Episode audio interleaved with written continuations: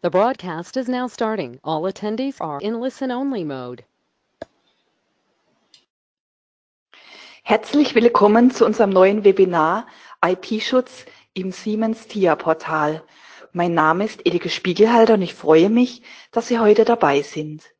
Jeden Monat erhalten Sie von uns wertvolle Informationen, technische Tipps und Erfolgsgeschichten, die Ihnen helfen, Softwareschutz, Lizenzierung und Security in Ihren Produkten und Lösungen zu optimieren. Wir von Vibo Systems beliefern Softwarehersteller und Hersteller intelligenter Geräte mit innovativen Technologien, neuen Geschäftsmodellen und maßgeschneiderten Beratungstrainings. Wir wollen Ihnen helfen, Ihr komplettes Lizenzierungsmanagement zu aktualisieren, zu optimieren und zu automatisieren, damit Sie sich auf Ihre Geschäftstätigkeiten konzentrieren können.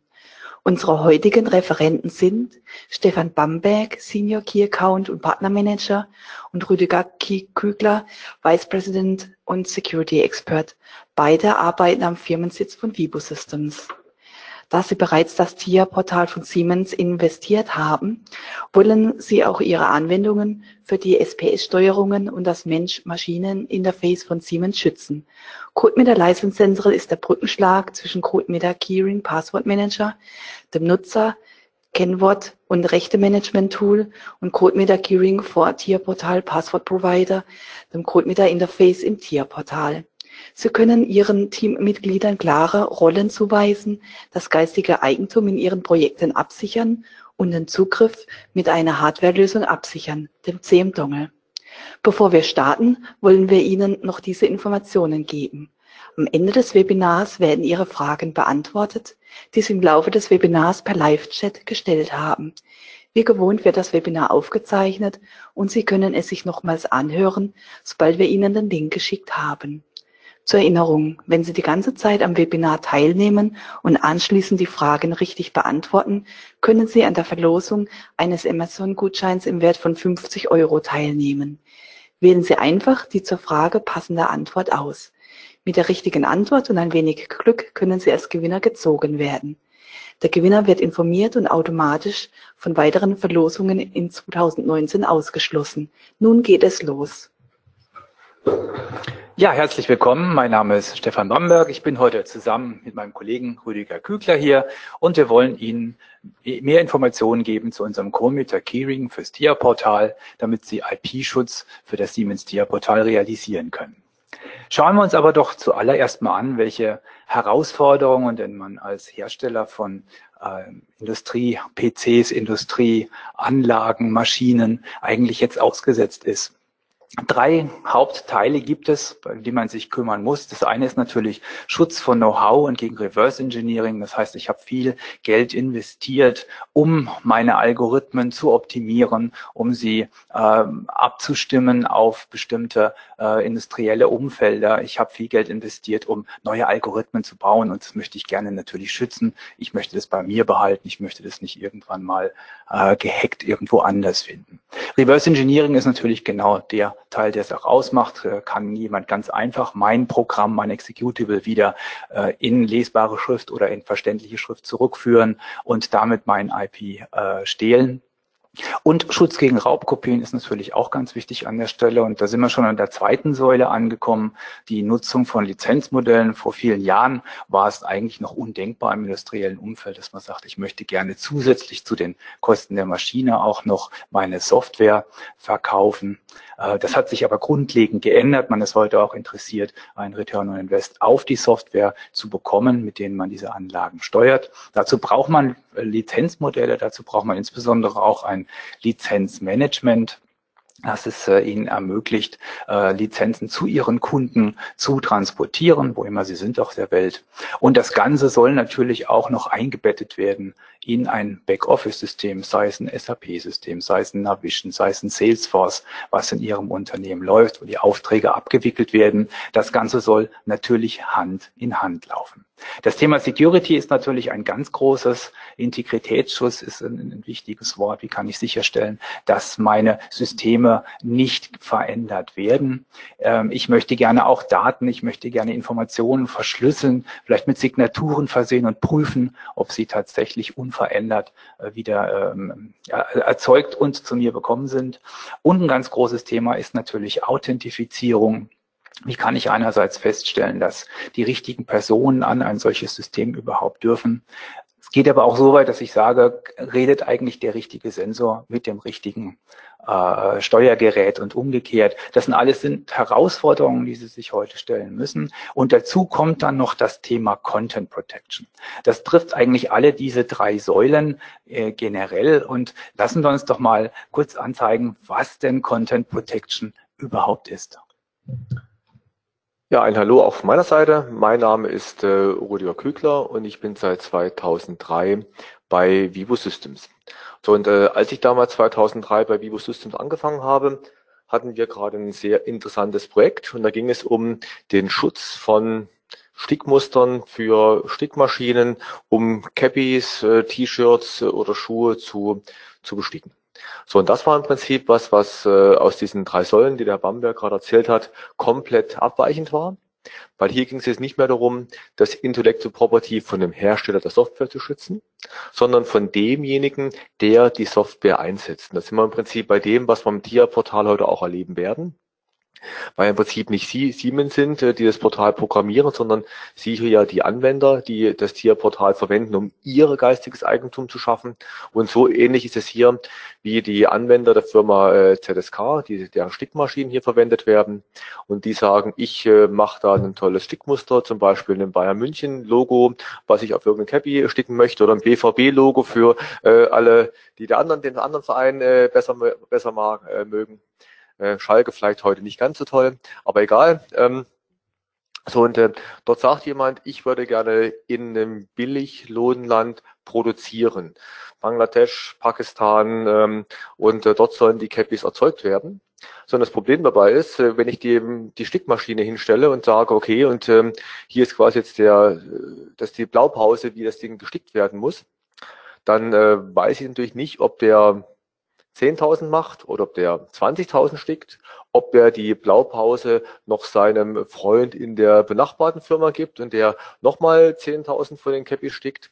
Und Problem ist dann, dass dann die Raubkopien nicht mehr vom Original zu unterscheiden sind. So, und hier kam dann die erste Anforderung, wo es im Prinzip äh, äh auf dem Tisch lag, wir würden gern zum einen diese Stickmuster schützen, so dass sie nur von dem verwendet werden können, der sie auch besitzt. Das heißt also dem, dem ich sie gebe. Also sprich, ich gebe sie dann der erste äh, Auftragnehmer, das seinem Freund weitergibt. Dann soll das beim Freund nicht funktionieren. Und zum Zweiten möchte ich natürlich auch überwachen, dass er nur die 10.000 Cappies wirklich stickt, die ich ihm auch äh, als Stickmuster erlaubt habe. So, und das, wie gesagt, 2003 im Projekt, ähm, als ich bei Vivo Systems gerade angefangen habe. So, in der Zwischenzeit kamen da viele Projekte, die ähnlich gelagert sind, entsprechend dazu. Und ähm, eins von den interessanten neuen Themen ist zum Beispiel die Sicherstellung von 3D-Druck oder Sicherung von 3D-Druckdateien. Das heißt, ähm, überlegen wir uns heute mal den Anwendungsfall. Jemand kauft eine Küche. In der Küche ist irgendwo ein, äh, am Schrank äh, ein Griff dran und äh, dieser Griff geht kaputt. Nehmen wir an, zehn Jahre später geht er kaputt. So, und äh, jetzt natürlich, wenn ähm, man so einen Griff nachbestellt, muss natürlich der Hersteller für alle möglichen Küchen, die er die letzten 15 Jahre produziert hat, alle möglichen Griff, Griffe auf Lager legen und das in allen möglichen Filialen, Ländern, Zwischenhändlern. Sie können sich vorstellen, extrem hoher Aufwand, extrem hohe Kosten für ein bisschen Plastik. So, und die Idee ist heute, das mit einem 3D-Drucker selber auszudrucken. Das heißt, der Anwender kann in einen beliebigen Copyshop gehen oder sich den Drucker selber zu Hause kaufen. Vielleicht eher der Copyshop aus Kostengründen, geht zum Copyshop und sagt, ich brauche hier diesen Griff. Problem ist nur, dass natürlich dann der Hersteller an diesem Ersatzteilgeschäft ja auch verdienen möchte. So, und hier kommt im Prinzip dann auch so eine Technologie wie CodeMeter zum Einsatz, dass der Software oder der Rechteinhaber sagt, ich versehe mein, äh, meinen 3D-Druck äh, mit einem Software-Schutz und nur der, der die Lizenz hat, darf das Ding einmal, zweimal, dreimal, viermal ausdrucken. So, und das sind zwei sehr spannende Beispiele, wo es dann um den Schutz von Content ging. Und äh, das Ganze kann man natürlich auch übertragen auf den Content, den man im TIA-Portal entsprechend erzeugt. Und ich glaube, das sind wir uns auch konkret, Stefan, beim TIA-Portal. Genau, weil für das Thema 3D-Druck, da könnte man nochmal ein eigenes Webinar machen. Da gibt es so viel zu erzählen, insbesondere auch mit unserer Technologie. Aber Content ist nicht nur das, was Rüdiger gerade eben erzählt hat, sondern Content ist natürlich auch die, äh, der Source Code, den ich entwickle als äh, Maschinenbauer, den ich zum Beispiel mit äh, Engineering Tools äh, produziere, die nach dem 61 131 Standard äh, organisiert sind. Das heißt, ich habe Organisationsblöcke, Funktionsblöcke, Funktionen oder Datenblöcke. Die gilt es zum Teil zum Schützen. Und es gibt natürlich auch Programmierdaten und Steuerungsparameter. Da ist es natürlich von großem Interesse, dass ein Kunde, das heißt derjenige, der die Maschine nachher einsetzt, sie auch innerhalb der Betriebsparameter verwendet und dadurch nicht vielleicht Schäden äh, erzeugt. Das kommen wir gleich nochmal dazu.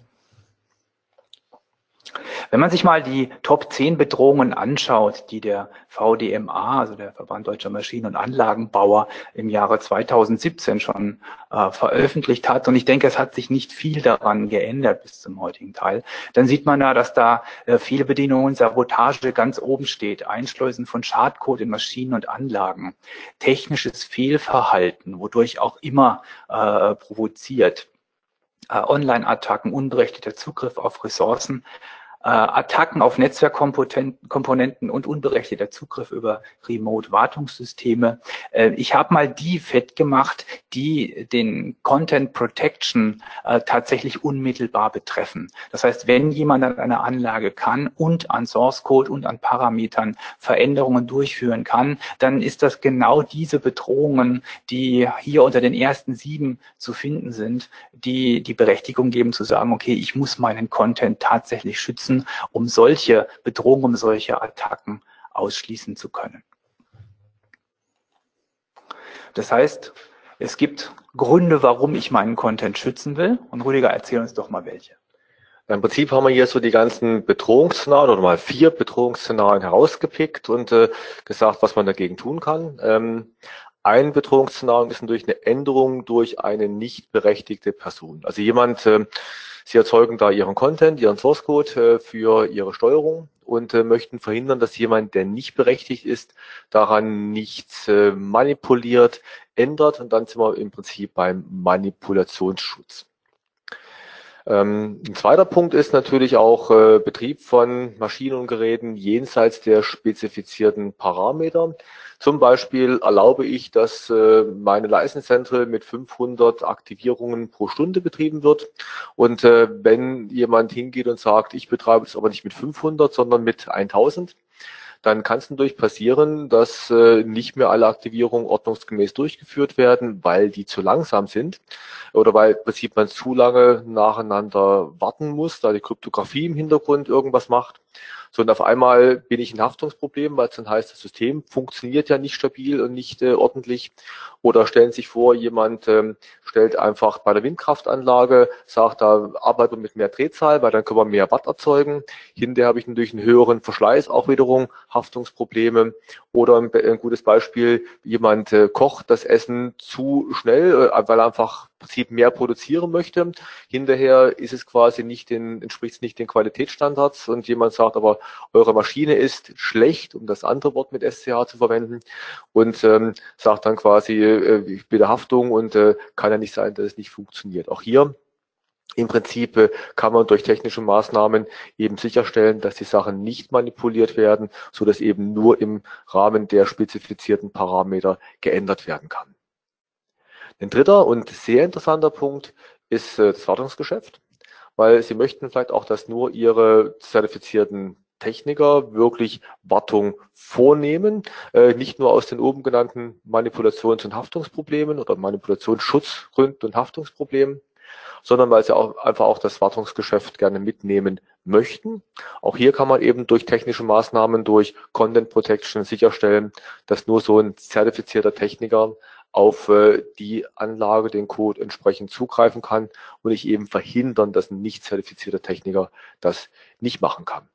So, und mein Lieblingspunkt hier drauf, äh, wie auch schon vorhin bei den Cappies mit den Bayern München BVB-Logos äh, erzählt, äh, die illegale Überproduktion. Also jemand geht hin und sagt, auf der Originalmaschine mit dem Originalstoff äh, sticke ich einfach nochmal 20.000 T-Shirts mehr.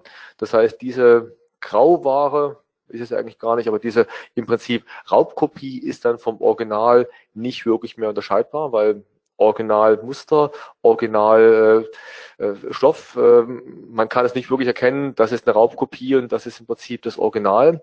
So und äh, hier würde ich gerne kontrollieren, wie viel Stück ich hier wirklich produziert habe. Auch im 3D-Druck, äh, die Deutsche Bahn möchte 1000 Armlehnen drucken, dann dürfen da halt nur 1000 rauskommen. Viel interessanter sind dann so Anwendungsfälle wie äh, die Bundeswehr ist in Afghanistan und da ist ein Teil einer Waffe kaputt. Und ich möchte diese Waffe gerne nachdrucken. Und dann möchte ich natürlich auch sicherstellen, dass das nur einmal gedruckt wird und nicht, dass der Copyshop dann irgendwann von meiner Waffe alle Bauteile einmal da hat und dann Waffen unautorisiert komplett ausdrucken kann. Also hier sind Sachen, wo dann gar kein Businessmodell dahinter steht, sondern eher Schutz von Intellectual Property hier auf einem sehr hohen Level dahinter steckt.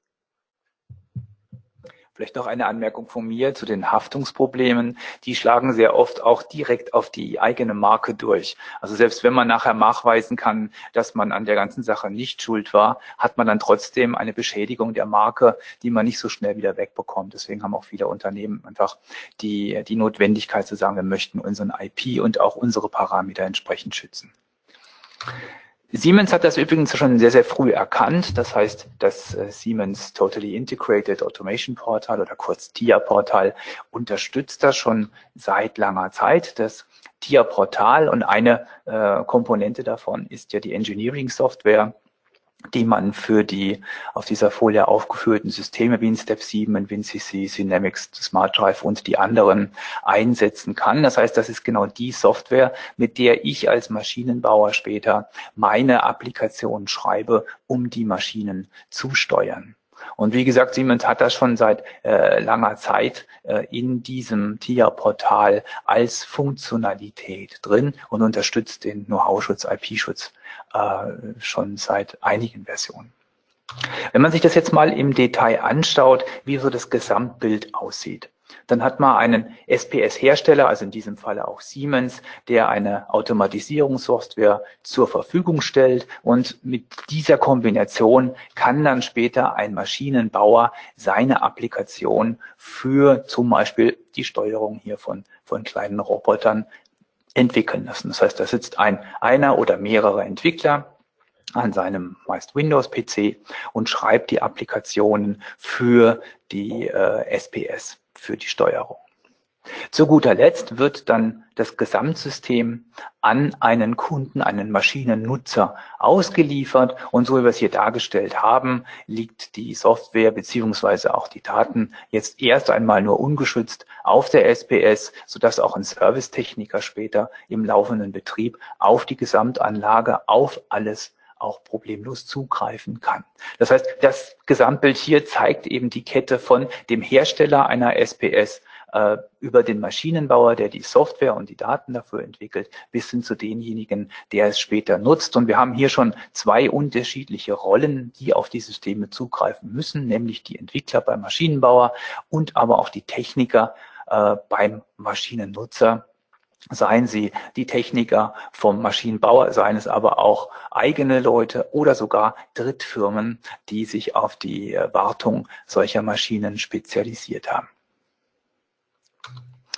Mit der Version 14 des TIA-Portals wurde eine neue Variante des Passworthandlings eingeführt. Also wie ich es vorhin schon angedeutet habe, bis Version 14 äh, nur die Unterstützung von reinen Textpasswörtern über manuelle Eingabe. Rüdiger, du kannst uns doch bestimmt mal erzählen, was denn an der Nutzung von reinen Passwörtern nicht ganz so optimal ist. Na, im Prinzip ähm, eigentlich ist eine Nutzung von einem Passwort, wenn sie gut implementiert ist, gar nicht schlecht. Ich kann ein Passwort nehmen, kann äh, über das Passwort einen Hash erzeugen und den Hash verwende ich als einen Schlüssel für eine Kryptographie.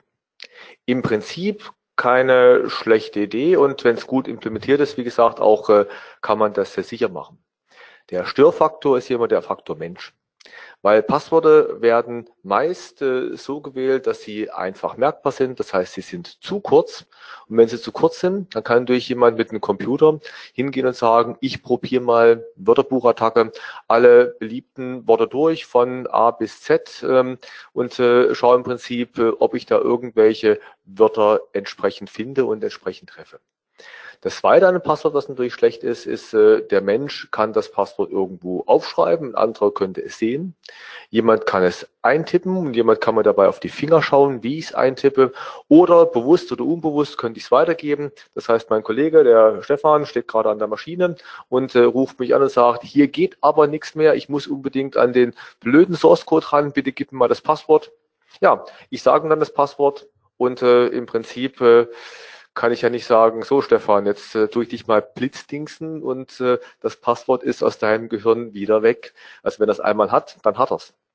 Und natürlich ein dritter Punkt oder ein weiterer Punkt, Passworte werden ganz oft mehrfach verwendet. Das heißt, wenn ich jetzt hingehe und sage, ach, ich habe jetzt hier 20 Maschinen, dann äh, mache ich mir in der Regel nicht die Mühe zu sagen, ich habe dann auch 20 verschiedene Passworte und äh, der Librarian zu Hause schaut dann quasi nach, ah, das ist Maschine äh, 13. Das heißt, das Passwort ist jetzt Übentülps äh, und gibt das dann Stefan am, am Telefon durch, äh, sondern man verwendet dann meistens so ein generisches Passwort, äh, Codemeter 12345, wenn zwölf Stellen lang sein muss. Und ähm, danach im Prinzip, äh, wenn es einmal für eine Maschine äh, rausgewandert ist, ist es im Prinzip dann für alle Maschinen entsprechend verraten. So, und das sind eigentlich so die Schwachstellen an Passwörtern, dass die Menschen, die damit umgehen, äh, nicht wirklich verantwortungsvoll damit umgehen. Und das, denke ich mal, liegt eher in der Natur des Menschen und äh, ist auch durch Schulung und Training nur ganz schwer entsprechend rauszukriegen. So, und deshalb ist es besser, technische Maßnahmen zu ergreifen, dass ich einen Schlüssel habe, den ein Mensch nicht sehen kann, den ein Mensch nicht weitergeben kann, nicht duplizieren kann, nicht aus Versehen verraten kann, den er nicht beim Abtippen irgendjemand ihn über die Schulter schaut. So, und äh, das ist im Prinzip mit der Passwort-API bei Version 14, nochmal Sonderhinweis auch bei Version 14 entsprechend drin. Aber wie, wie das geht, erzählt der Stefan. So, aber grundsätzlich ist es natürlich auch richtig zu sagen, je länger ein Passwort ist, je variantenreicher es ist, umso besser ist es, wenn der dahinterliegende Algorithmus das tatsächlich auch unterstützt. Aber so schwieriger ist es natürlich auch zu merken. Äh, mit dem Variantenreicher auch interessantes Thema, auch das ein ganzes Webinar füllen eigentlich weil die neuesten Erkenntnisse zeigen nämlich, dass es nur auf die Länge ankommt. Das heißt, die ganze Geschichte mit Großbuchstabe, Kleinbuchstabe, Sonderzeichen, ähm, eine Zahl und eine kleine Zahl und eine große Zahl ähm, ist eigentlich aus sicherheitstechnischer Sicht macht das gar nicht mehr so viel aus, sondern die eigentliche Länge ist entscheidend. Und äh, derjenige, der diese Regel auch äh, rausgegeben hat, ein Amerikaner, hat im Prinzip vor einem halben Jahr in irgendeinem Interview zugegeben, das war der größte Unfug, den er je gemacht hat. Äh, man hätte diese Komplexität der Passworte nicht so wählen dürfen, weil die eigentlich kontraproduktiv ist, weil die Menschen dann gezwungen sind, die Sachen aufzuschreiben oder sich ESIS-Brücken zu bauen, die das eigentlich das äh, Knacken und Erraten von Passworten vereinfachen. Also eigentlich, wie gesagt, rein auf die Länge kommt es an. Wunderbar. Aber dann ist es doch das Allerbeste. Ich lasse das optimal in einem System erzeugen und sicher verwahren. Und genau das wird jetzt mit Abversion 14 des TIA-Portals von Siemens zur Verfügung gestellt, nämlich über eine Passwort-API, die es äh, Unternehmen wie auch Vivo Systems ermöglicht, eine zusätzliche ähm, Variante der Passwörter mit einzuführen. Das haben wir getan mit unserem Code mit der Keyring for TIA Portal. Das heißt, auf Basis unserer CodeMeter-Technologie haben wir eine zusätzliche Software entwickelt, mit der es möglich ist, die, die ähm, Passwörter automatisch zu erstellen, sicher zu verwahren in einem Dongle und auch einen Mechanismus zur Verfügung zu stellen, mit dem ich diese Passwörter weltweit einfach verteilen kann an die äh, Personen, die eben solche Berechtigungen, Passwörter benötigen.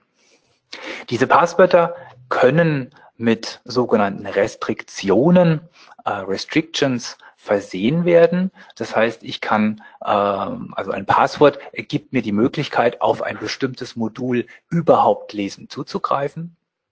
Ich kann dann aber auch noch einschränken, dass ich gerne verhindern möchte, dass eine Änderung des Passworts innerhalb der Engineering Software durchgeführt wird. Und es gibt auch noch eine Einschränkung, dass ich auch das Passwort nicht löschen darf von einem bestimmten ähm, Block. Das heißt, normalerweise würde man Entwicklern eben ähm, diese Passwörter ohne diese Restriktionen geben, äh, Servicetechnikern aber sehr wohl mit, weil die sollen eigentlich nur einen Zugriff bekommen auf das Modul, das sehen können, das lesen können. Äh, sie sollen aber nicht die Passwörter dafür ändern dürfen. Genau diese beiden Restriktionen sind heute in dem Tierportal in der Version 14 umgesetzt. Ähm, wir haben noch zusätzlich unsere CodeMeter-Technologie dafür eingesetzt, dass man die äh, bestehenden, ich sage jetzt mal, Lizenzmodelle verwenden kann, die wir heute haben. Aber eine Lizenz ist auch nichts anderes als eine Berechtigung, eine Authentisierung, etwas tun zu dürfen.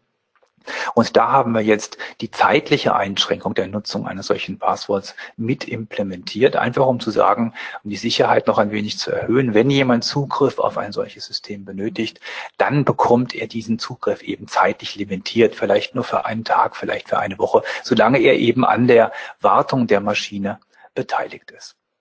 Und wie das Gesamtsystem jetzt im Überblick aussieht, das sehen Sie jetzt. Ja, im Prinzip das System besteht aus drei Teilen. Äh, und zwar zum einen aus einer CodeMiner License Central. Das ist im Prinzip unsere Lizenz- und äh, Passwortmanagement-Verwaltung, die in der Cloud von uns gehostet betrieben wird. Das die einfachste Lösung ist, wir bieten das als eine Software-as-a-Service-Lösung an. Das heißt, Sie müssen sich dann gar nicht drum kümmern. Genauso gut können Sie aber auch sagen, ich hätte gern die License Central bei mir in meiner Firma äh, lokal installiert. Ähm, ist eine Option, die Sie zwischen der beiden Sie wählen können, eben zwischen License Central als Software as a Service von Vivo oder License Central lokal bei Ihnen in Ihrem Netzwerk von Ihrer eigenen IT betrieben. So, und dort in der License Central, in dieser zentralen Komponente, werden die Passwörter und die Benutzer entsprechend verwaltet.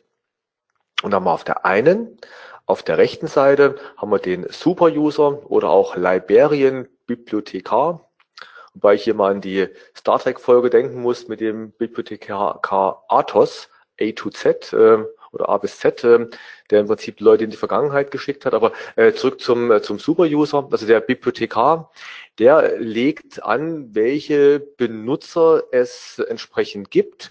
Zum Beispiel, nehmen wir an, äh, Stefan und ich sind zwei Field Engineers. Das heißt, legt dann den Stefan und den Rüdiger in der Datenbank entsprechend an. Und dann kann er uns zuweisen, welche Passwörter wir überhaupt haben und welche Einschränkungen wir entsprechend haben oder nicht haben und für wie lange denn die Passwörter gültig sind. Also dieser Super-User Bibliothekar, der verwaltet, wer darf auf was zugreifen. Und auf der linken Seite äh, sorry, rechten Seite, auf der rechten Seite haben wir dann äh, das TIA-Portal selber und da gibt es von uns einen Passwort-Provider. Das heißt, hier im Prinzip äh, bieten wir dann die Passwörter, die über die License Central dann lokal aktiviert, in den lokalen Dongle äh, reingespeichert wurden. Die können dann über den Passwortprovider, werden die dann dem TIA-Portal zur Verfügung gestellt, sodass dann quasi der Anwender, Stefan oder ich in dem Beispiel, im TIA-Portal mit diesen Passworten arbeiten können. Das heißt, der Stefan zum Beispiel als einen Super-Engineer oder als eben der Vorarbeiter, der könnte das Projekt erzeugen und könnte dann das Passwortschutz vergeben. Und äh, ich zum Beispiel als der Junior Engineer, ich darf dann nur mit diesem Passwort arbeiten, aber ich darf zum Beispiel nicht wegnehmen, ich darf kein anderes Passwort draufsetzen. Also im Prinzip kann man definieren, wer darf dann was mit diesem Passwort im Endeffekt machen. Und so mal eben die drei Komponenten, die Datenbank, die License Central, in der das Ganze sich befindet. Der ähm, Passwortmanager für den Librarian Super-User, der verwaltet, wer was darf und den CodeMeter Passwort Provider auf der rechten Seite, der im Prinzip dann die Sachen dem TIA-Portal zur Verfügung stellt und zur License Central gehört noch ein Webdepot. Das ist quasi die Aktivierungsoberfläche, mit der dann die Passwörter von der License Central in den lokalen Dongle rein übertragen werden. Ist im Prinzip Bestandteil von der CodeMeter License Central. Gut, und eine dieser drei Komponenten gucken wir uns jetzt mal im Detail an, nämlich die License Central. Und hier geht es darum, wie wird denn ein solches Passwort äh, mit oder ohne Restriktionen eigentlich zu den entsprechenden Personen, die es benötigen, äh, verschickt. Auf der linken Seite sehen Sie den Super-User, Rüdiger gerade eben gesagt, er ist derjenige, der die Macht über die Passwörter hat, der also die Zuordnungen äh, durchführen kann. Auf der rechten Seite haben wir Techniker und Entwickler, die jeweils mit einem Dongle ausgestattet sind und die stellen halt beim Super-User einen Antrag, dass sie ein bestimmtes Passwort benötigen. Der Antrag wird geprüft und die Gut, mit der License Central, die als zentrale Komponente in der Cloud steht, äh, die normalerweise Lizenzen für Kunden erzeugt, erzeugt das jetzt als Authentisierungen. Das heißt, die Passwörter werden im Prinzip angefordert äh, von dem Superuser von der License Central. Sie werden erzeugt und es wird ein sogenanntes Ticket erstellt. Dieses Ticket ist nichts anderes als ein Aktivierungscode, mit dem nachher die entsprechenden Personen, Entwickler, Techniker in die Lage versetzt werden, die Lizenzen auf ihren Dongle zu spielen. Die kriegen also so ein mit Buchstaben, Zahlen, äh, mit minus separierten Aktivierungscode per E-Mail versende. Sie können sich das über ein VPN runterholen. Und da haben Sie dann die Möglichkeit, in dem nächsten Schritt ihr Ticket einzulösen. Es gibt dafür dieses Webdepot, was Rüdiger eben angesprochen hat. Das sehen wir auch nachher noch in der Live-Demo. Und mit diesem Webdepot kann ich dann die Lizenzen sicher auf die entsprechenden Dongles übertragen. Und diese Lizenzen sind, wie gesagt, die Passwörter, die die Kunden auch benötigen. Und das ist jetzt der Gesamtprozess. Diese License Central steht in der Cloud. Das heißt, ich kann weltweit diese ähm, Passwörter verteilen mit diesem System. Der Superuser sitzt irgendwo in der Zentrale und Techniker, Entwickler weltweit irgendwo und benötigen eben entsprechende Passwörter und auf diese Art und Weise werden die Passwörter eben verteilt.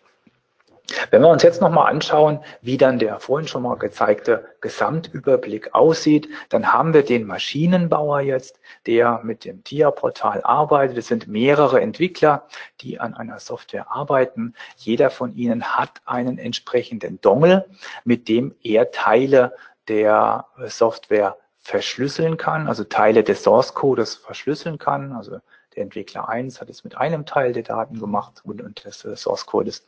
Entwicklerin 2 macht es mit einem anderen Teil und ein bestimmter Teil kann auch offen bleiben, weil der nicht geschützt werden muss. Transportiert man dann das System auf die Seite des Maschinennutzers, dann sind diese Teile dort verschlüsselt. Die Anlage kann sie nutzen, aber sie sind als Source Code auch verschlüsselt. Wenn dann ein Techniker auf einen bestimmten Teil wieder zurückgreifen muss, dann erhält er ebenfalls einen Dongle mit dem entsprechenden Passwort, was er für diesen Funktionsbaustein benötigt und ist damit in der Lage, ähm, dieses Teil, diese Entschlüsselung dieser Source Code Sachen äh, durchzuführen und dann entsprechende Änderungen durchzuführen. Und somit habe ich ein, ein gezieltes rechte Management-System mir aufgebaut, bei dem dedizierte Personen auch nur auf dedizierte Teile zurückgreifen können. Wir haben das jetzt mal hier äh, mit den Dongles gezeigt, weil das ein super Instrument ist, äh, was man den Leuten in die Hand geben kann, was man auch von Maschine zu Maschine transportieren kann. Man nimmt also quasi seine Passwörter an einem sicheren Speicher einfach mit und kann die dann immer wieder an, an verschiedene Maschinen anstecken. Aber, Rüdiger, es gibt ja aufgrund unserer Code-Reader-Technologie auch noch erweiterte Möglichkeiten dafür. Genau, im Prinzip CodeMeter besteht ja nicht nur aus dem Dongle, sondern bei CodeMeter haben wir vier verschiedene Möglichkeiten, wie und wo Lizenzen und damit auch Passwörter und Schlüssel gespeichert werden können. Zum einen durch ganz klar in unserem Dongle. Der Dongle hat den Vorteil, das Passwort ist dort im Dongle drin, verlässt das Passwort nie, äh, verlässt den Dongle nie und kann dort entsprechend verwendet werden. Die CMEC License ist im Prinzip eine verschlüsselte Datei, die an Eigenschaften des Rechners gebunden ist. Das heißt, die ist im Prinzip mit einer Art Fingerabdruck von dem Rechner verschlüsselt. Auf einem anderen Rechner kann ich die nicht wieder entschlüsseln.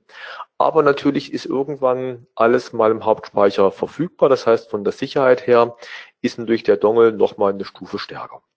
So in der Cloud-Container ist eine neue Lösung von Vibu, bei der dann die Lizenz oder das Passwort in einem benutzerbezogenen Container in der Cloud liegt. Das heißt, man baut eine verschlüsselte Verbindung zur Cloud auf, verwendet das Passwort dort. Das ist dann auch nie im Klartext im Speicher auf einem lokalen Rechner. So und äh, das quasi kann dann entsprechend äh, verwendet werden und hat halt einen gewissen Benutzerbezug. So, äh, auch das ist eine sicherheitsmäßige Geschichte, die nah an den Dongle rankommt, weil eben das Passwort nicht auf dem lokalen Rechner ist. Hängt natürlich dann von der Verwendung hinten dran ab, ob dann abgeleitete Geschichten im Speicher sind. Aber das ist quasi bei allen dreien dann gleich. Also hier bei der Cloud-Lösung das Passwort eben auch und der Schlüssel für das Passwort äh, nicht auf dem Rechner lokal im Speicher verfügbar. Ich muss halt dafür immer online sein, weil der Container, mein Passwort dazu ist in der Cloud. Das heißt immer, immer dann, wenn ich das Passwort entsprechend benötige. Und so haben alle drei Lösungen ihre gewisse Berechtigung und Sie können halt entscheiden, was von dem wollen wir einsetzen.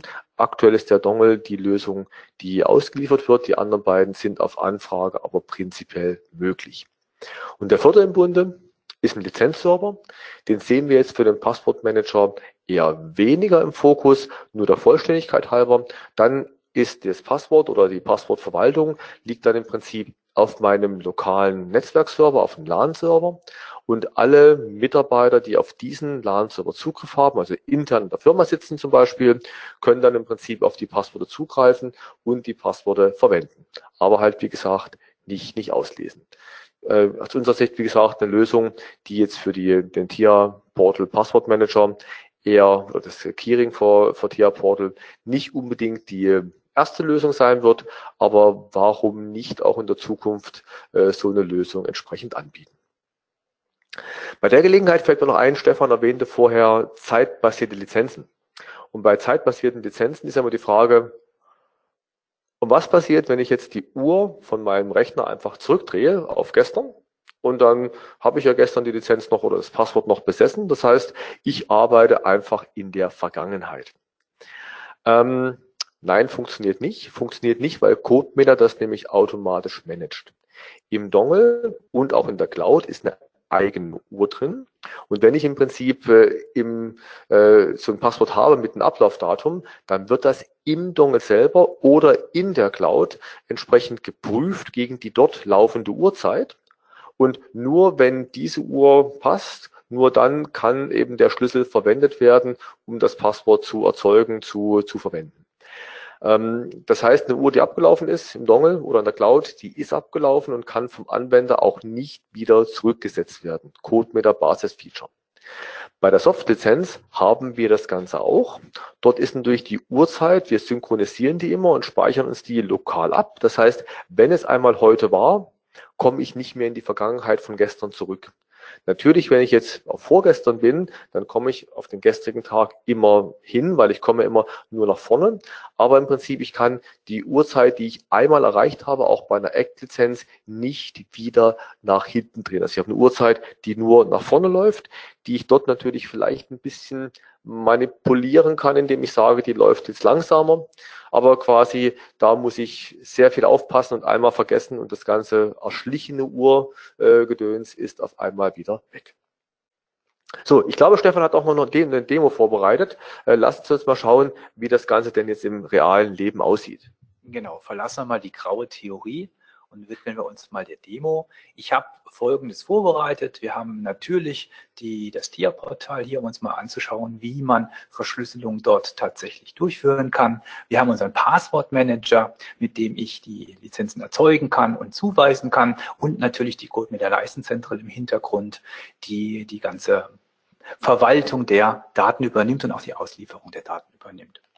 Auf meinem Schreibtisch liegen zwei kleine Dongles. Die haben wir so, oder die werden wir gleich zusammen mit Ihnen so präparieren, dass es einen Engineer-Dongle gibt, der äh, der Passwörter hat, die mit Einschränkungen versehen werden.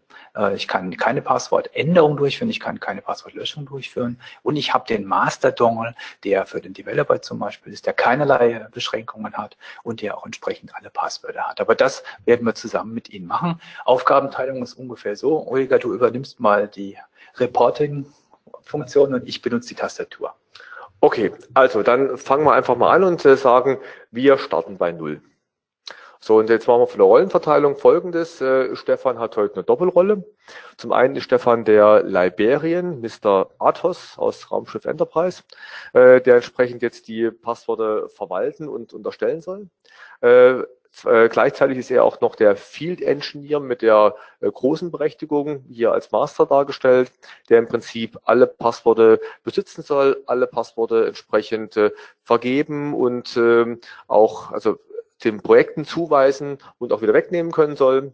Und sag mal, ich bin der Junior-Ingenieur heute und äh, ich darf im Prinzip nur für zwei von den Projekten auf die Passworte zugreifen. Bei dem einen mit Einschränkungen, bei dem anderen ohne Einschränkungen. Also einfach mal so ein bisschen bunt, bunt gemischt. Aber fangen wir an mit dem Liberian. Stefan hatte schon mal den Tier, äh, den CodeMeter Keyring Manager for Tier Portal entsprechend gestartet. Und was wir hier sehen, ist, wir haben im Prinzip zwei Menüpunkte, nämlich Passwörter und Users. So, und da wir gerade angefangen haben, haben wir noch gar kein Passwort. Und ich würde sagen, wir legen einfach mal drei Passwörter an und sagen, wir wollen drei verschiedene Passwörter für drei verschiedene Projekte, drei verschiedene Berechtigungen, drei verschiedene, was auch immer Sie sich da in Ihrer Fantasie einfallen lassen äh, können, verwenden. Das heißt, Stefan kreiert die Passworte mit den fantasievollen Namen Passwort 1, Passwort 2 und äh, lassen Sie mich raten, Passwort 3. Okay. So, das war also mal der erste Schritt, wo wir sagen, okay, ähm, quasi, äh, welche Passwörter wollen wir überhaupt verwenden? So, und dann im Prinzip die Frage, welche Benutzer, welche Anwender haben wir? Das heißt, wir haben also im Prinzip den Stefan selber. Das hat Doppelrolle. Muss er nicht zwingend selber sein. Wir Stefan, info.vivo.com ist, glaube ich, eine gute E-Mail-Adresse, die wir verwenden können. Die wird nämlich hier in der Demo nicht verwendet. So, und den zweiten User haben wir noch mich, den Rüdiger. Haben wir auch den info.vivo.com. Alles äh, Unicode oder äh, UTF-8-Charakter, das heißt also auch das Ü von Rüdiger kann man hier problemlos eintragen. So, und äh, der Stefan, der soll jetzt alle drei Passwörter kommen. Zeig uns mal, wie der, wie der Stefan die drei Passwörter zuweisen. Das heißt, hier sehen wir jetzt im Prinzip, welche Passwörter es gibt und welche der Stefan noch nicht hat. Und dann sagen wir bei allen dreien, die soll er haben. So, da Stefan der Master heute ist, bekommt er keine Einschränkungen, keine Restrictions. Das heißt, er darf das alles nutzen und Stefan hat auch kein Ablaufdatum. Das heißt, wenn der den Dongle verliert, dann äh, ja, gute Nacht. Muss also gut drauf aufpassen. So, und äh, im Prinzip haben wir dann das für den Stefan erzeugt. Und äh, das machen wir es auch gleich für mich und äh, weisen mir quasi auch mal die Passwörter zu. Sagen wir mal, geben wir mir Passwort 1 ohne Restriction, Passwort 2 mit einer Restriction. Und äh, bei Passwort 2 können wir noch ein Ablaufdatum dazugeben, würde ich vorschlagen. Und ähm, stellen wir uns vor, ich hätte das gestern bekommen. Wir nehmen mal das gestrige Ablaufdatum, dass wir auch sehen, was ist denn, wenn so eine Lizenz abgelaufen ist. Natürlich ein bisschen Unfug, dass wir jetzt eine Lizenz zuweisen, die schon abgelaufen ist. Äh, geht technisch ähm, und äh, ich sage jetzt zum Zeigen hier, was denn dann für Meldungen entsprechend passieren. So, und dann sehen wir auch quasi, der Stefan hat die drei, der Rüdiger hat nur das eine. Und wir sehen auch, dass die Passworte noch nicht von den Mitarbeitern abgeholt wurden. So, jetzt Szenenwechsel. Von dem Stefan, dem Bibliothekar, zum Stefan, den Field Engineer. So, und der Field Engineer bekommt vom Bibliothekar dieses Ticket, was wir hier sehen, zum Beispiel per E-Mail zugeschickt. So, und der Field Engineer geht jetzt zu unserem Webdepot.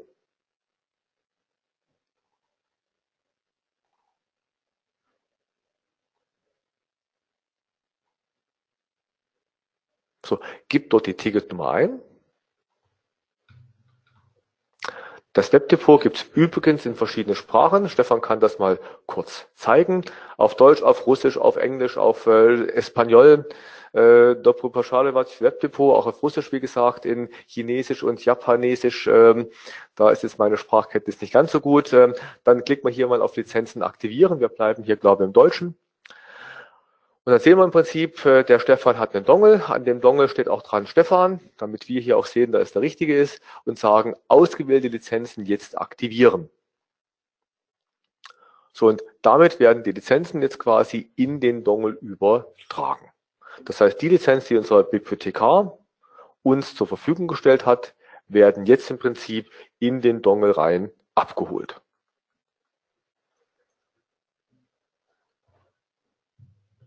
Dazu wurde auch noch eine Quittung generiert. Das heißt, auf Seiten der License Central weiß man jetzt auch genau den Status dieser Aktivierung, auf welchem Dongle, mit welcher Seriennummer diese Lizenzen angekommen sind und in meinem Fall, dass sie auch alle drei gut angekommen sind. Können wir das jetzt auch im äh, Passwortmanager sehen, dass die Lizenzen aktiviert wurden, Stefan?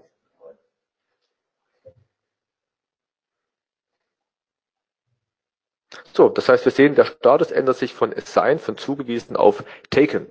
Das heißt, der Stefan hat die Lizenzen abgeholt oder die Passwörter ja in dem Falle abgeholt. So, das waren im Prinzip die Teile, wo wir rein in der Vivo-Lösung geblieben sind. Ah, ich glaube, der Stefan steckt die Dongles um, das heißt, er steckt jetzt meinen Dongle an, also zehn Wechsel. Jetzt bin ich äh, bin es dran, das ist der Junior Field Engineer. Ich gehe auch ins Webdepot, ich gebe jetzt mein Ticket ein. Stefan gibt jetzt mein Ticket ein, genau genommen. Äh, so, mit meinem Ticket gehe ich auf Weiter. Ich sehe, ich habe die Passwort 1 und Passwort 2. Die Passworte 1 und 2 sind verfügbar, sind noch nicht abgeholt.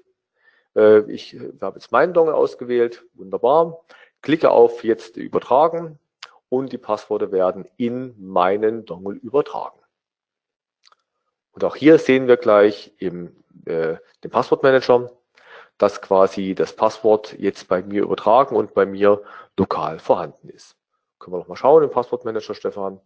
Das heißt, wir gehen dahin. Und dann sehen wir auch hier an, anstelle von assigned auf einmal den Begriff taken. So, und das war jetzt im Prinzip der Teil, die beiden Teile, der Passwortmanager und die License Central inklusive Webdepot, die im Prinzip komplett äh, rein weg von Vivo sind. Standardlösung, die auch für Lizenzierung, Passwörter für alle Anwendungsfälle gleich ist. Und jetzt kommen wir im Prinzip zu der angepassten Lösung für das Siemens TIA Portal. So, und hier startet Stefan jetzt mal das Siemens TIA Portal. Und er hat jetzt den Stefan Dongle dran, also den im Prinzip vom Master Field Engineer. So, und er hat hier ein Projekt vorbereitet und in dem Projekt kann er jetzt diese drei Passworte entsprechend verwenden und weist die dann drei verschiedenen Bausteinen entsprechend zu. Open the Project View.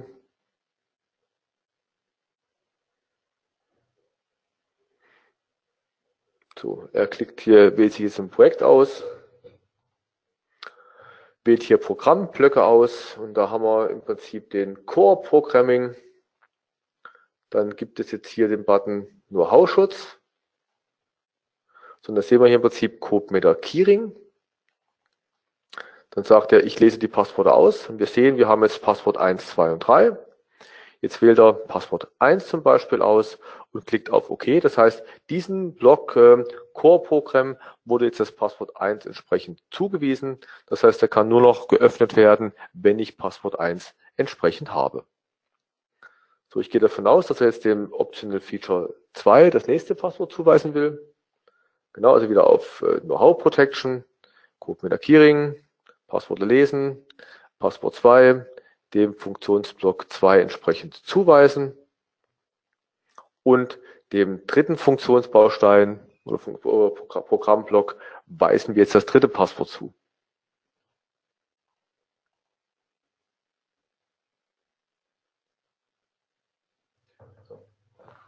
So, und jetzt haben wir im Prinzip unsere Funktionsblöcke geschützt äh, und Jetzt öffnet Stefan einen der Funktionsblöcke, da jetzt den Dongle dran hat, der das Ganze quasi erlaubt, kann er im Prinzip hier den Funktionsblock öffnen.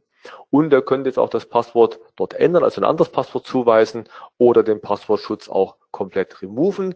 Machen wir jetzt mal nicht. So, und jetzt im Prinzip haben wir das Projekt gespeichert, haben das TIA-Portal geschlossen, machen wir jetzt nicht, einfach aus Performancegründen. Äh, und äh, im Prinzip zwei Tage später bin ich dort und sage, jetzt muss ich an dem Projekt weiterarbeiten und ich soll darauf zugreifen. Das heißt, wir haben jetzt meinen Dongle rangesteckt. Ich kann es auch bezeugen. Mein Dongle steckt jetzt hier dran. So, und äh, das erste, der erste Funktionsbaustein, äh, der hier mit Passwort 1 geschützt ist, den kann ich ganz normal öffnen. Jetzt kann ich auch hingehen und könnte das Passwort hier removen, weil ich da keine Einschränkungen habe. Jetzt nehmen wir mal den zweiten Funktionsbaustein. So, und da sehen wir im Prinzip, dass ich den nicht öffnen kann weil in dem konkreten Fall, dass mein Passwort abgelaufen ist.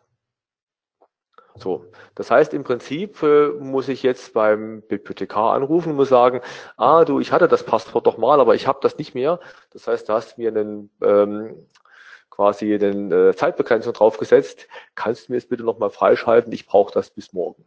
Das heißt also jetzt äh, sind wir quasi in dem Nachkauf- oder Nachlieferungsprozess, wo ich im Prinzip anrufe und sage, lieber Bibliothekar, kannst du mir bitte das Passwort noch äh, wieder geben? Das heißt, unser Bibliothekar geht jetzt in den Passwortmanager, geht auf den User Rüdiger,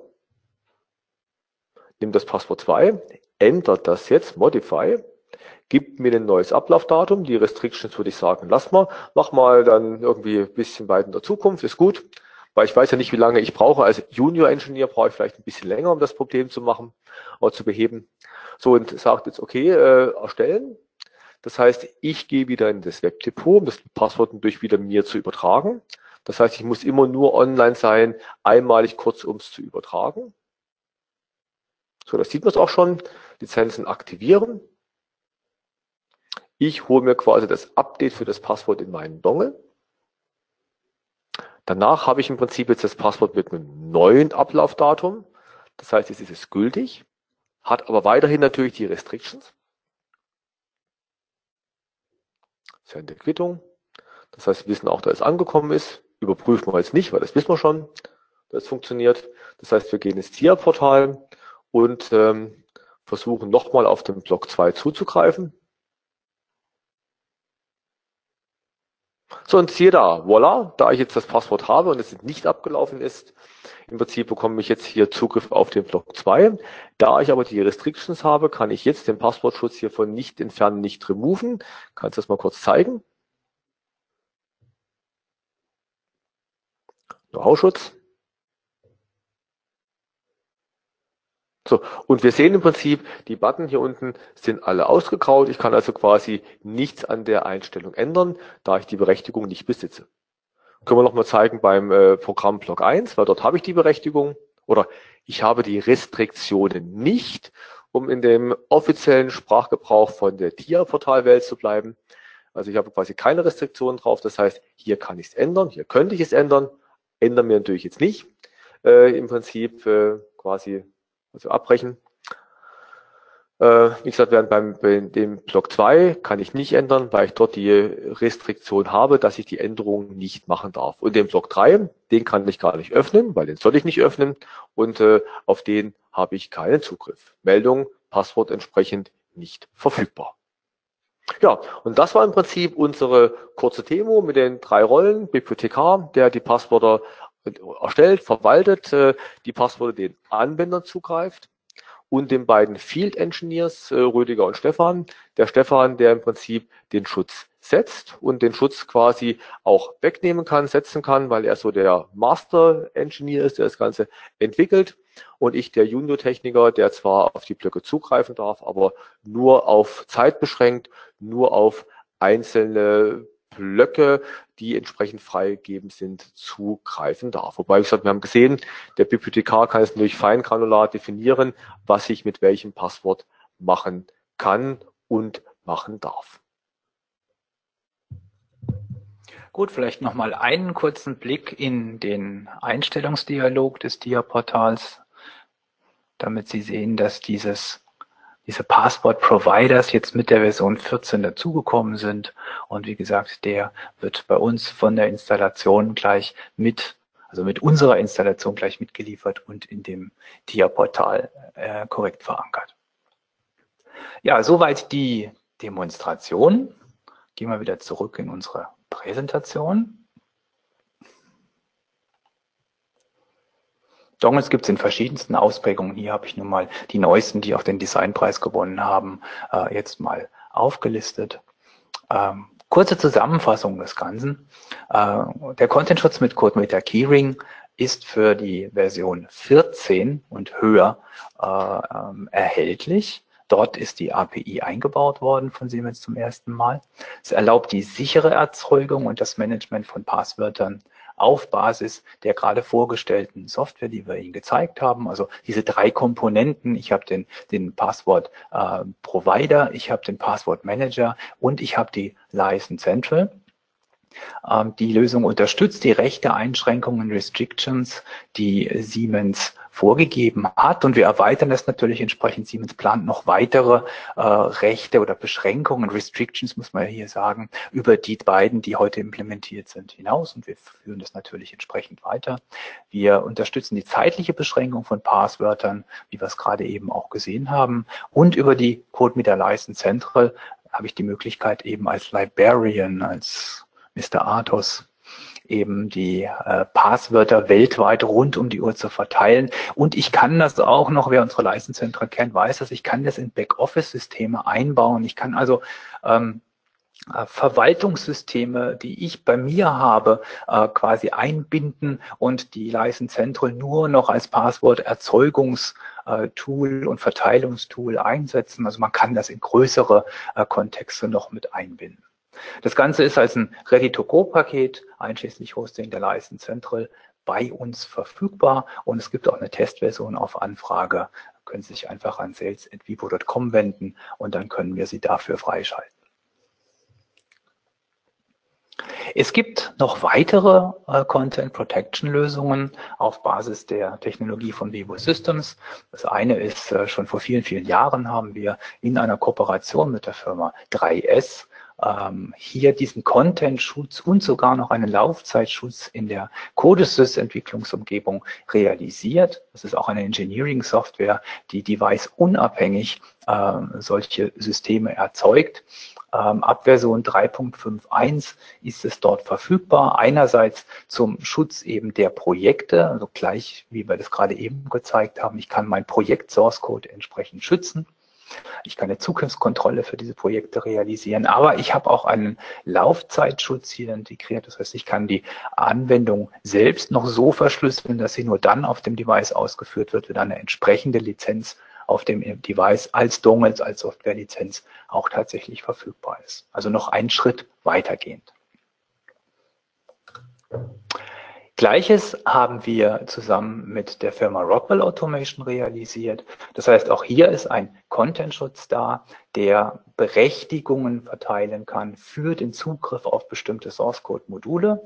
Auf der linken Seite sehen Sie da die, ähm, das Content-License-Portal, das äh, mit und für Rockwell entwickelt worden ist. Hier handelt es sich um eine reine Cloud-Lösung. Das ist aber das gleiche Prinzip. Es gibt dann wieder einen Librarian, äh, einen Mr. Athos, der entsprechende ähm, Berechtigungen erzeugt und Passwörter erzeugt zum Zugriff auf einzelne Module. Und die können, glaube ich, es gerade eben auch gesehen hat in unserer Demo, über ein solches Portal entsprechend auch abgeholt werden.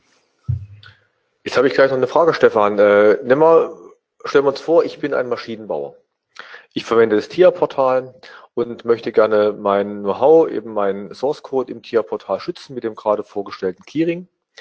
Und ich habe aber neben der Sache noch eine PC-Software, die ich meinen Servicetechniker mitgebe, damit der quasi an meiner Maschine entsprechend Wartung vornehmen äh, kann, soll, darf. Äh, kann ich denn die gleiche Technologie und die gleiche Leistungszettel auch verwenden, um diese Service-Software auch zu schützen, zu lizenzieren, sicherzustellen, dass nur mein Servicetechniker die verwenden kann?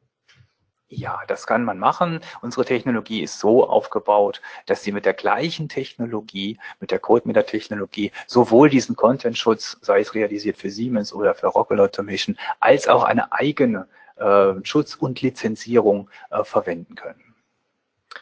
Jetzt bin ich ja so ein typischer Maschinenbauer. Ich habe jetzt nicht nur die Service-Software, ich habe auch noch Service-Dokumente, PDFs. Geht das denn auch?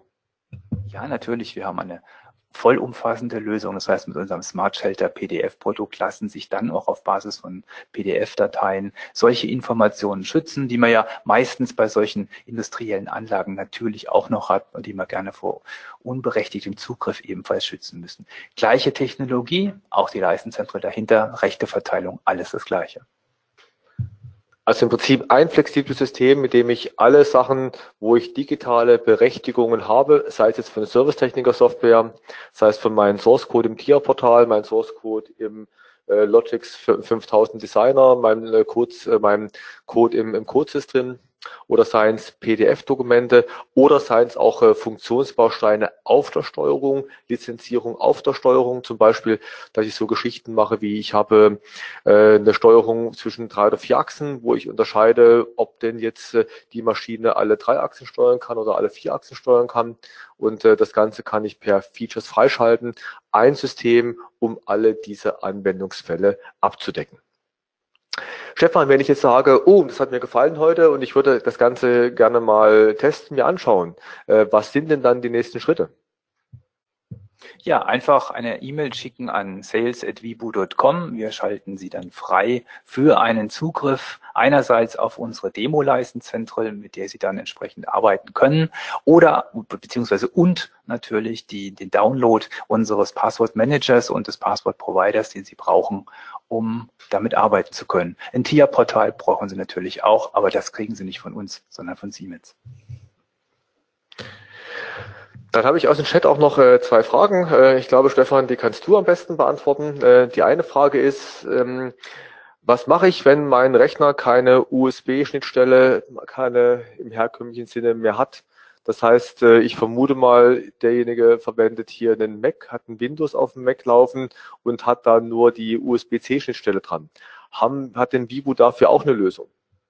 Ja, auf der nächsten HMI, die ja in Kürze sein wird, stellen wir unseren neuen äh, CM-Stick D oder DMC vor, der eine, der vom Äußeren her aussieht wie der, den ich Ihnen gerade gezeigt hatte für unsere Demo, da aber dann eine USB-C-Schnittstelle hat, die in immer mehr Rechnern Verwendung äh, hält. Also kein Problem. Vielleicht in dem Zusammenhang noch, gerade wenn wir dieses Bild nochmal anschauen, sehen Sie, dass äh, Rockwell Automation auch unterschiedliche Bauformen von uns verwendet. Gleiche Technologie dahinter wieder, aber einmal als SD-Karte, die in die Allen Bradley Steuerung gesteckt wird und andererseits einen großen Dongle für den Service, nee, den großen Dongle für den Entwickler der Verschlüsselung und der kleine Dongle mit dem Keyring äh, für den ähm, Servicetechniker, der unterwegs ist und dann die Lizenzen benötigt. Natürlich kann ich genauso gut beim TIA-Portal die SD-Karte in meinen Laptop stecken und die Lizenzenberechtigung auf meine SD-Karte im Laptop reinspeichern. Also die Karten oder äh, Dongles sind im Prinzip alle identisch von der CodeMeter-Funktionalität. Unterschied ist die Bauform und die Frage, ob zusätzlich noch Massenspeicher drauf ist, also ob ich zum Beispiel die Projektdateien, die geschützten, auf dem Gerät gleich mit abspeichern möchte oder ob ich sie quasi nicht mit äh, abspeichern möchte und die irgendwie über einen anderen Weg entsprechend transferiere. Ja, und äh, die letzte Frage, die ich hier noch hatte, Stefan, was kostet denn der Code mit der Keyring for TIA Portal? Das hängt ganz davon ab, welche Stückzahlen du benötigst. Hier würde ich sagen, fragen Sie einfach bei unserem ähm, Sales-Mitarbeiter an, gar kein Problem. Dann geben wir die entsprechenden Informationen an Sie weiter. Im Moment haben wir ein Hosting-Paket, ein Gesamtpaket, ein Basispaket, äh, das alles beinhaltet. Das gerne auf Anfrage von uns. Eine letzte Frage ist jetzt noch gekommen, das habe ich gesehen. Wenn ich statt zeitlich begrenzten Modelle einfach ein äh, eine Nutzungsbeschränkung haben möchte. Ich möchte gerne, dass der Servicetechniker die, das Passwort fünf oder zehnmal benutzen kann. Ist sowas auch möglich? Im Prinzip unser Dongle gibt das her. Das heißt, wir haben da einen Nutzungszähler drin, bei dem ich reinschreiben kann, ich kann das nur ein, zwei, drei, vier, fünf Mal verwenden. Äh, was zum Beispiel ja auch bei meinem anfänglichen Beispiel von den äh, gestickten Cappies bei München heute Abend hoffentlich, gut spielen, ähm, quasi äh, ver verwendet wurde. Und äh, über den Zähler kann ich quasi mitzählen, wie oft denn so ein Eintrag verwendet werden kann. Äh, ob das jetzt an dem TIA-Portal durchgereicht implementiert wird, äh, da bin ich mir nicht sicher. Ich glaube, eine Funktionalität, die noch nicht drin ist, Stefan schüttelt auch mit dem Kopf gerade. Also prinzipiell unser System CodeMeter kann sowas aber es ist aktuell noch nicht für das TIA-Portal implementiert. Das heißt, äh, wenn ähm, da mehrere Anfragen und Bedarf da äh, vorliegt, äh, kann das mit einem überschaubaren Aufwand auf jeden Fall implementiert werden. Jetzt habe ich noch eine Frage, Stefan. Was ist denn, wenn ich meinen Dongle verliere und die Passwörter drauf sind? Gibt's, kann ich so eine Art Masterpasswort auf den Dongle setzen, dass der nur von mir verwendet werden kann? Gibt es so eine Art Zwei-Faktor-Authentifizierung dafür? Ja, das gibt es. Ein Passwort kann ich zusätzlich auf den Dongle legen. Dann habe ich eine Zwei-Faktor-Authentisierung realisiert. Also ja, das geht. Gut, dann, wir sind schon ein kleines bisschen über die Zeit, deswegen möchte ich mich ganz herzlich für Ihre Aufmerksamkeit bedanken. Ich hoffe, Sie auch bei unserem nächsten Webinar wieder begrüßen zu dürfen und äh, ich wünsche Ihnen noch einen schönen Tag und auf Wiedersehen. Ja, von mir auch und äh, einen schönen Tag und äh, bis zum nächsten Webinar. Wiederhören, wiederschauen.